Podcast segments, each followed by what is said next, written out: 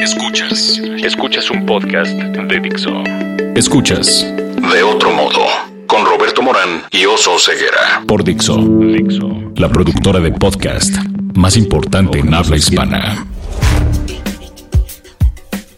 Hola Oso. ¿Cómo estás, Roberto? Eh, este tema te va a gustar porque vamos a hablar de miel. Y los osos, según yo leí en Winnie Pooh, que van cantando tan solo soy nubecita. ¿Te Hoy- acuerdas de eso? Del, Sí, me acuerdo perfecto, pero hoy vamos a saber exactamente si eso es cierto porque de Ah, abejas. Adriana Belis, hola, ¿cómo Hola, estás? ¿qué tal? Muchas gracias por la invitación. Cuando ustedes tengan un- urgencia de miel o cuando ustedes vean unas abejas en su casa, eh, aquí que estamos en la Ciudad de México pasa mucho, que vemos abejas y le llamamos a los bomberos porque nos van a picar. Y llegan los bomberos y las deshacen, les echan jabón, a veces les echan gasolina y, y luego quedan ahí las pobres este, abejas todas desorientadas, eh, pero porque nos contaron que eran abejas africanas, ¿no? Pero Adriana tiene una empresa que se llama Abeja Negra SOS y que se encarga de rescatar a las abejas, ¿verdad? A ver, cuéntanos, ¿qué es eso? ¿Para qué las rescatan? Bueno, eh, la empresa básicamente lo que hace es que la gente nos llama, nos dice, oye, mira, tengo un enjambre, se hace un diagnóstico digital y a partir de ahí empezamos ¿Cómo el es un caso. diagnóstico digital? El diagnóstico digital es justamente eso, la gente nos manda fotografías Fotos, y videos sin ponerse en riesgo. O sea, hay gente que me dice, no, ¿sabes qué? Eh, no hay forma de que te lo mando, tienes que venir, ¿no?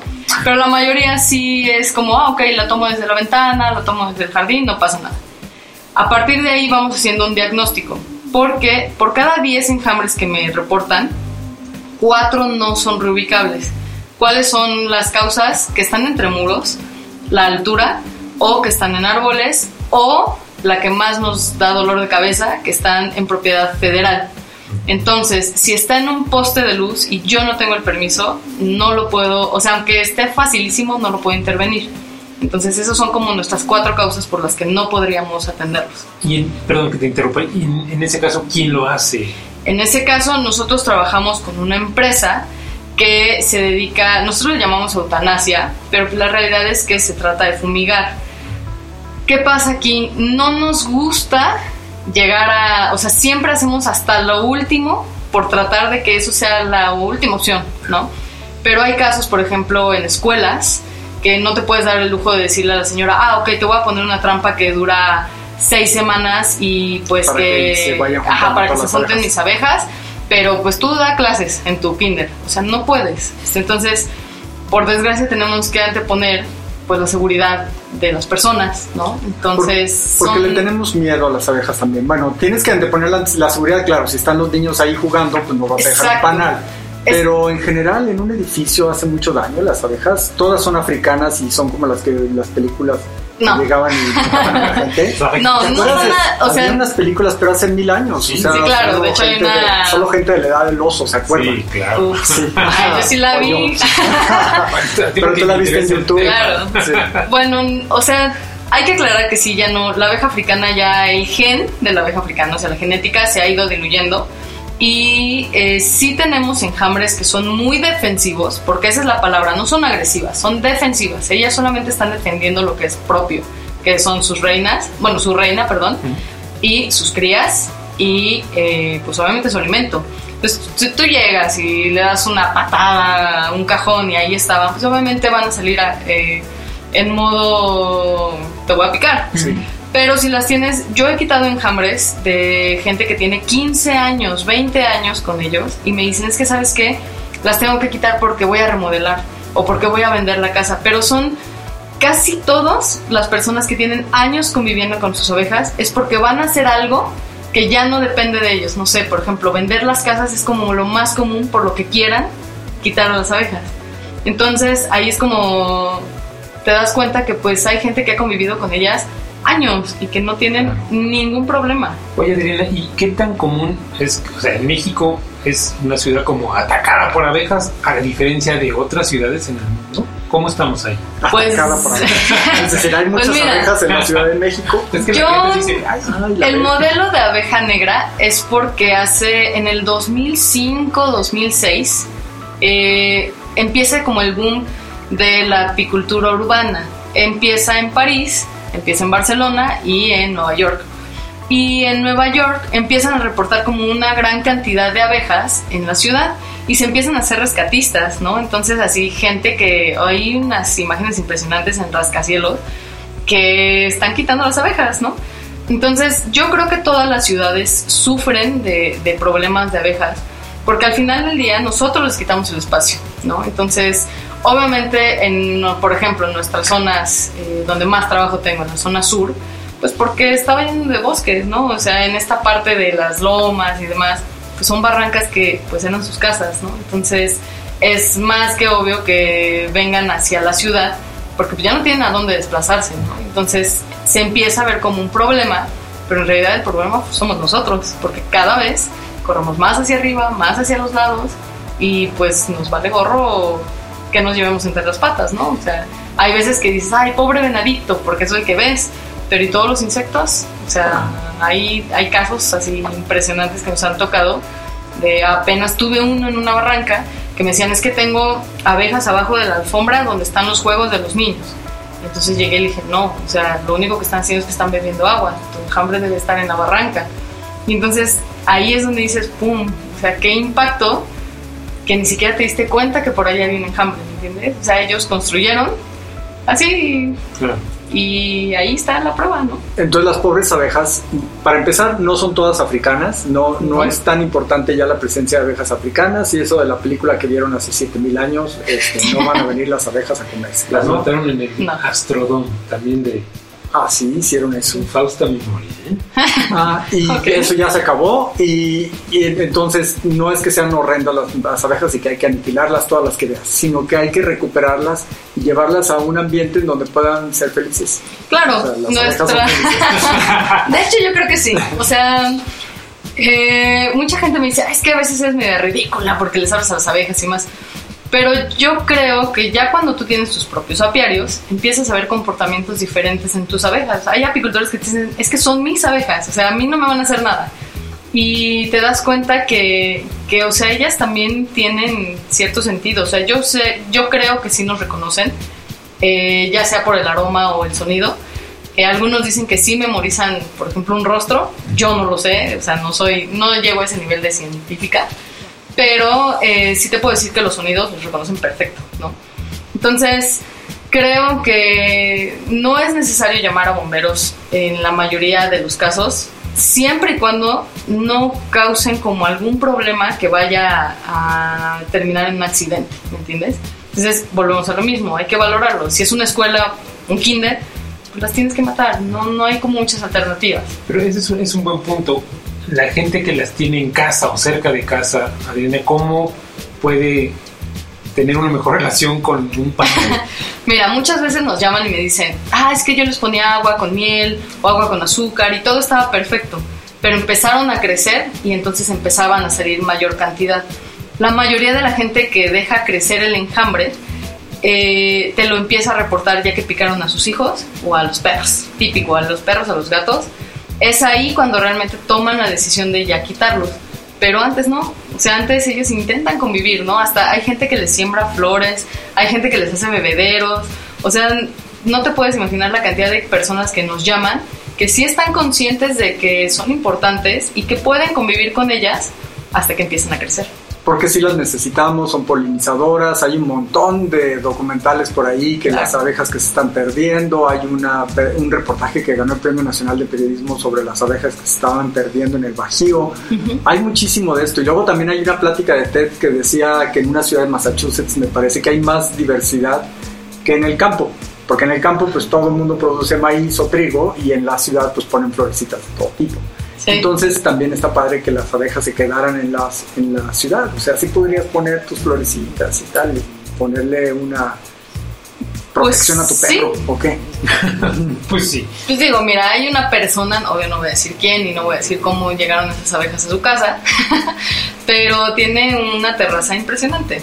O sea, y ha convivido con esas abejas en particular más de un año y no ha tenido accidentes y las ha cosechado y sin, ah, o sea, sin afectar a los vecinos. Pero obviamente tiene el recurso, ¿no? Y es muy consciente de que pues tiene que estar sembrando, regando, porque pues es, o sea, lo que hace que una abeja no se vaya, por ejemplo, a un restaurante, pues es que tenga el alimento cercano, ¿no? Entonces si él le pone, no sé, cuatro metros de lavanda, pues, obviamente no se van a bajar, ¿entiendes? Entonces sí es muy feliz con sus abejas. O sea, puedes vivir feliz con las abejas y mantener controlada la población. A lo mejor cuando ya creció mucho la población es cuando te llaman a ti, no a los bomberos. Ahora, ya te llaman a ti y ¿qué haces? Ok, se hace el diagnóstico. Supongamos que en el mejor de los casos es rescatable, ¿no? Reubicable, no me gusta tanto la palabra rescate, pero bueno, así nos ubica la gente. Entonces, eh, nosotros llegamos, hacemos, antes de llegar al, lugar, hacemos otro diagnóstico para ver si no hay ningún peligro, porque volvemos a lo mismo, lo importante es eh, siempre preservar a las personas, o sea, que no haya ningún accidente. Y una vez que llegamos, eh, bajamos nuestro equipo de astronauta, ¿no? Y nos equipamos, prendemos ahumador, solamente utilizamos el humo para disipar una feromona que se llama feromona de ataque. Yo soy de las personas que trata de usar la menor cantidad de humo porque seguramente les irrita. Si a mí me irrita, a ellas también. Y trato de hacer mis enjambres, eh, mis reportes con agua azucarada eh, en aspersión. Pero si no se puede, pues tenemos que hacer, este, echar mano de ese, de ese humo, ¿no? Una vez que llegamos, lo que hacemos es, eh, supongamos, un enjambre muy fácil, está en un árbol y ahí se ven las pencas, ¿no? O, el panal, uh llaman entonces vamos quitando panal por panal, lo colocamos en unas cosas que se llaman bastidores y se meten a eh, cajas especiales que utilizamos nosotros. Eh, al final con la mano, literal, bajamos a las abejas, o sea, las tienes que bajar con la mano, no, no hay como otra opción, y las guardamos. Si, si hay posibilidad, se queda la caja, pero si puede ser un riesgo, tenemos que eliminar a las, al restante, lo que queda, lo poco que queda. Eso, eh, ahí te interrumpo. O sea, las abejas supongo tienen memoria y las que andaban fuera cuando tú intervienes, ¿qué pasa, no? Exacto, entonces muchas veces no me puedo dar el lujo de escoger el horario de trabajo porque hay gente que te llama histérica a las 3 de la tarde y los tienes que atender a esa hora o hay gente que te dice puedes venir a las 3 de la mañana y no tengo ningún problema. Para mí sería lo ideal trabajar de madrugada o de noche pero muchas veces no podemos porque tendemos alrededor de 3 a 4 enjambres por día. Porque la mañana, de día están trabajando las abejas. Exacto, entonces para que sea lo mejor sería así, llegas en la madrugada, las quitas, te llevas a todas y entonces las personas solo tienen que aventar agua con jabón con la finalidad de que también se disperse la feromona de la reina y no regresen.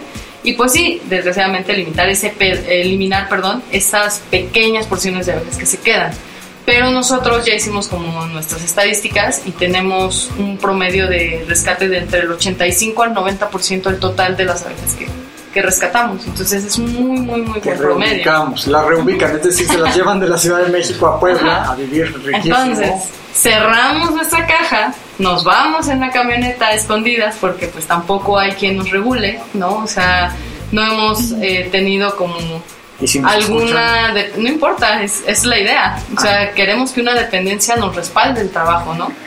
Y eh, pues las, las tenemos una camioneta que está especialmente hecha hermética para que no haya ninguna fuga en la ciudad y ir dejando abejas por todos lados. Y las llevamos al Estado de México y al Estado, a, a veces llevamos a Morelos, pero las principales en el Estado de México y Puebla. Y ahí tenemos dos vertientes, que es lo interesante y lo padre de nuestro proyecto. Una parte de esas abejas nos las quedamos nosotros como empresa, porque necesitamos cosechar y demás, ¿para qué? Sacar productos que nos den un porcentaje para poder seguir operando, porque es carísimo. Y la otra parte tenemos un programa que se llama Héroes de la Apicultura, donde diversos apicultores se inscriben con nosotros, yo les hago unas entrevistas, les regalo un par de enjambres y veo cómo los cuidan. Si pasan el proceso de que son perfectos, les seguimos dando enjambres y ellos lo único que tienen que darnos a cambio es los bastidores que se llevan, porque pues, yo los necesito para trabajar y darles más y nos dan una cuota voluntaria de lo que ellos quieran para nos sirve para alimento, nos sirve para cera, pero puede ser desde 5 pesos hasta hay una persona que nos dio 900 y me dijo, me estoy llevando 5 por menos de la mitad de lo que cuesta un núcleo comercial. Entonces, eh, tenemos esta parte y la idea es que los nuevos apicultores o la gente que quiera aprender apicultura pueda hacerse de una colmena buena, bonita y barata, ¿no? Porque pues esa es la idea, o sea que cada vez más personas quieran tener una colmena en sus ranchos o en sus casas de campo. Y para eso, en abeja negra, tú, SOS, ustedes dan talleres, cursos. Damos talleres eh, a todos los niveles, o sea, pueden ser niños, adolescentes, adultos. Damos capacitaciones que solamente son para mayores de 18 años y tienen que traernos un certificado de que no son alérgicos al piquete de abeja. Y damos pláticas y otros tallercitos pequeños en, algunas escuelas. Estuvimos trabajando un tiempo con algunas escuelas de la SEP, eh, tenemos con algunas asociaciones privadas, pero todo es como, muy padre con los niños. ¿Dónde te encuentran alguien que ya quiera este, pues que reubiques a sus abejas? Los teléfonos son el 55 12 97 49 78 y la página de internet es abejanegrasos.com y las redes, pues Abeja Negra SOS, ¿no? En todas las redes del mundo mundial nos encuentras igual. Entonces, no le den lata a los bomberos, los bomberos que bajen como en las películas gatitos de los árboles, pero no que destruyan a las abejas, porque además pasa que si ya fueron las, los bomberos y les echaron esas cosas, esas abejas ya no te siguen. Ah, eso es importante. Eh, si llega un bombero y atiende mal que tampoco hay que satanizarlos. o sea, te, voy a ser honesta, muchos de mis colegas, o sea, trabajan con ellos y nos pasan los contactos y ellos trabajan, están muy gustosos de trabajar con nosotros, pero no tienen la capacitación. Y lejos de la capacitación, no tienen las herramientas. Entonces, pues aventarte nada más con una mallita de una bolsita del mercado a quitar abejas no está padre, ¿no? Entonces, pues también a veces la gente les exige mucho y no ven que pues no tienen tampoco muchos recursos, ¿no? Luego no tienen ni paga. Exacto. Entonces, más bien ese, es como el tema. Pero sí, si ya les echaron veneno o si ya intervino bomberos, yo ya no las puedo recuperar. Oye, ¿y cómo llegaste a las abejas? O sea, ¿qué? Cuéntanos. ¿Qué te atrajo? Pues, ¿Por qué? Es muy gracioso porque cuando era chiquita fui atacada muchas veces por abejas y les tenía un pánico horrible, horrible, horrible. No te estaban atacando, te querían contar. sí, o sea, realmente ya que lo piensas, pues sí, claro, o sea, fue culpa mía, ¿no? Pero pues eres un niño y te pican y duele y, y pues, o sea, era muy, muy seguido porque yo tenía, eh, iba mucho Morelos, entonces imagínate pues, la cantidad de abejas que hay allá.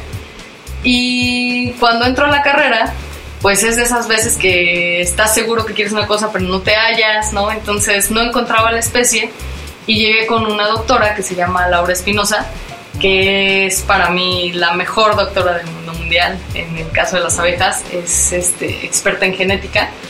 Y empiezo a ver que es increíble, ¿no? O sea, que su trabajo es padrísimo y, y, no nada más trabajaba con abejas, trabajaba en algunas comunidades rurales. Y entonces yo siempre he sido así como quiero ayudar, ¿no? O sea, creo que no hacemos lo suficiente por, por nada ni nadie, ¿no? O sea, siempre deberíamos estar ayudando algo o aportando algo a. Y ella me enseñó, pues sí, casi todo lo que sé de abejas. Eh, tuve la fortuna de estar en una de las empresas más grandes de, polinización en México, que se llama Miel Norteña. Y ahí fue donde aprendí todo. O sea, yo le debo todo a esas dos personas, ¿no? O sea, al señor Arnulfo, que es el dueño, a Pichos, y a la doctora Laura, ¿no? Y ya después pues entró a Zagarpa y ahí es donde Abraham y, Armando Licona este, y Abraham Esteves me capacitan y pues es donde termino ya así como de cuajar, ¿no? Así, esto es lo mío, rescates es lo mío.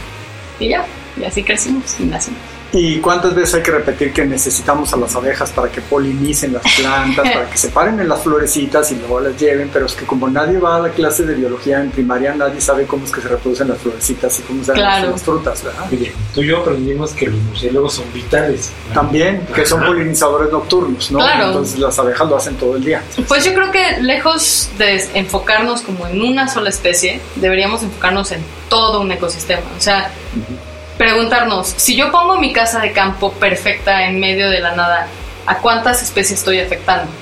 ¿No? Y entonces, ya con esa pregunta creo que puedes tener una idea más clara de pues, qué es lo que va a pasar en el mundo eso es algo que siempre me he preguntado mucho en, en, Guadalajara, de donde soy.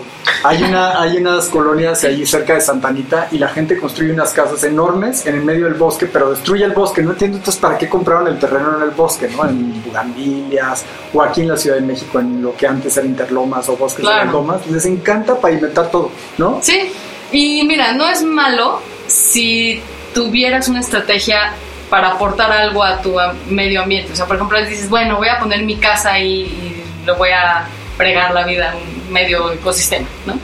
Pero tal vez voy a reforestar. todo verde. Exacto, voy a, reforestar todo pastito, o sea, voy a reforestar, voy a poner plantas, este, pondré bebederos, trataré de hacer una olla de agua para que eh, captación de agua de lluvia, yo qué sé. Dinos cinco flores que deberían poner.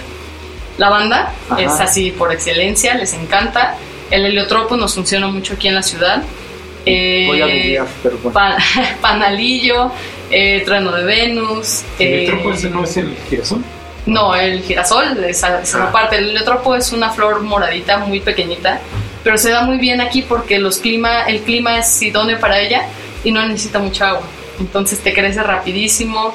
Eh, hay muchas enredaderas que dan, dan flor y que les encanta, árnica, este, eh, por ejemplo la manzanilla también la llaman a el romero les encanta, o sea, hay en nuestra sí, más que el romero, las señoras dicen que hay que quitarle la florecita, porque no sé qué y no sé cuánto. Entonces hay que dejarle una con florecitas y otra para tomarte para tu tecito. Van tus preguntas, Oso. A ver, Adriana, ¿cuál es tu palabra favorita? Uh, no lo sé. Zángano. ¿Cuál es tu palabra menos favorita? Mm, mediocridad. ¿Qué te prende? ¿Qué, te entusiasma? Apoyar a la gente. ¿Qué no te prende? Eh, la desigualdad. ¿Cuál es el sonido o ruido que más te gusta? El de mi camioneta. ¿Cuál es el sonido o ruido que menos te gusta? Ay, no sé, tal vez el de la vecina cantando. ¿Tu grosería favorita?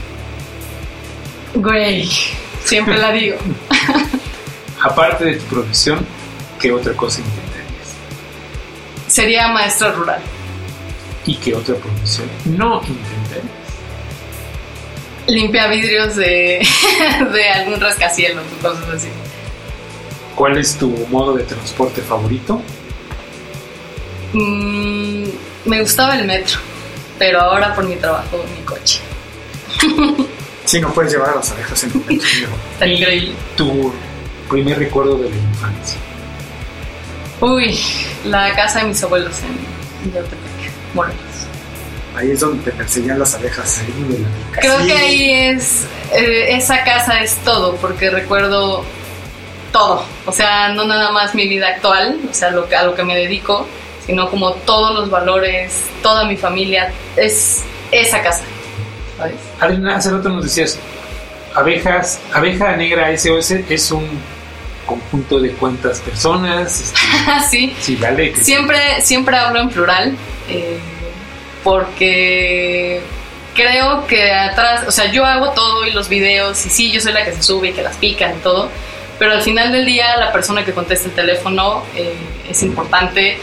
La chica que lleva redes, que es Joyce Palafox, Fernanda Molina, eh, Jesús Peña, Viviana Peña, Marta Belis, o sea, todos somos un conjunto y pues sí, o sea, yo soy la que da la cara y la que hace, pero al final del día... que se sube a 70 metros. León, León es nuestro escalador oficial, este Jesús también, este, él también se cuelga. Entonces, o sea, somos, eh, somos muchísimos. O sea, hay gente que nada más, por ejemplo, tengo ingenieros que solo nos ayudan para ver si puedo romper una estructura y aún así yo los tomo como parte de la empresa, ¿no? Porque al final del día sus conocimientos me ayudan para yo no causar un caos cuando voy a atender algo, ¿no? Entonces, hay ingenieros, tengo un experto en abejorros, tenemos expertos, hay una médico que se dedica a caballos, pero que sabe todo de inocuidad, entonces somos un todo, ¿no? Cada uno aporta algo. Abeja Negra SOS, rápido en una red social. ¿Cuál será la red social? ¿La Facebook? Facebook es la, donde tenemos más, que es Abeja Negra SOS, así. Y Twitter igual. Muchas gracias. Oye, qué padre lo de cuando te acuerdas de las abejas de tu infancia. Ya, a mí me vino a la mente Lagos de Moreno, que es el pueblo de mi papá. Y ahí yo decía, pero ¿por qué la gente no se espanta de las abejas? O sea, andaban ahí en la calle tan tranquilos, entre... Sí, no, no tienen ese miedo que lo tenemos los citadinos. Muchas gracias. Muchas, gracias, a ustedes. Dixo presentó De otro modo, con Roberto Morán y Oso Ceguera.